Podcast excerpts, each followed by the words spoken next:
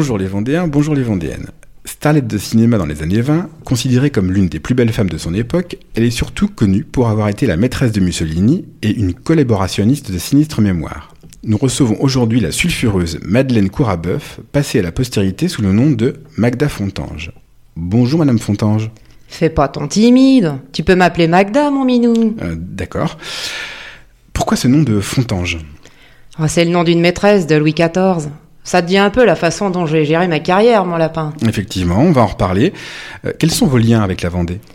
Bah alors, je suis né en 1905 à Pouillé, en Loire-Atlantique, mais j'ai grandi à La Roche-sur-Yon avec mon père, le peintre Jean Corabeuf. Pour ne rien te cacher, mon petit loup, j'ai vite eu le diable au corps. Je crois que je me suis fait expulser de tous les établissements scolaires de la ville, avant d'épouser un conseiller de la préfecture, à 17 ans. J'ai vite laissé tomber en arrivant à Paris. Là, vous devenez comédienne. Bon, on va dire ça, mon canard. Grâce à mon physique avantageux, j'ai rencontré pas mal de monde dans le tout Paris et j'ai effectivement tourné dans quelques films. Tiens, comme par exemple Pas un mot à ma femme avec Fernandel en 1931. Je suis ensuite devenu journaliste mondaine grâce à mon carnet d'adresses. C'est comme ça que vous avez rencontré Monsieur Mussolini? Ouais, mon petit spaghetti fasciste. C'était en 1936, à l'occasion d'un entretien. Je l'ai gentiment allumé et nous avons passé 21 nuits torrides que j'ai eu la faiblesse de raconter dans la presse. Oh, c'est plus fort que moi. Cela n'a pas plu à mon doudouché qui m'a expulsé d'Italie. Bah là, mon tempérament m'a joué un sale tour.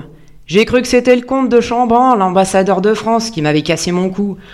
Bah alors je lui ai tiré dessus, je l'ai raté, mais je risquais gros.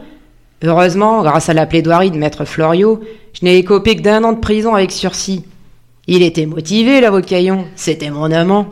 Ça vous a pas vraiment calmé Tu fais allusion à mes petits arrangements avec les Allemands pendant la guerre? Bah, C'est pas très gentil ça, mon trésor. On fait ce qu'on peut pendant la guerre. D'accord, mais vous n'étiez pas obligé d'espionner pour les nazis et de devenir la maîtresse du chef de la Gestapo française. Oh là là, quel rabat-joie T'es quand même au courant que, à cause de ces babioles, j'ai été condamné à 15 ans de travaux forcés, 20 ans d'interdiction de séjour, à l'indignité nationale à vie et à la confiscation de tous mes biens, pour intelligence avec l'ennemi. Autant te dire que c'était pas mon intelligence qui les intéressait.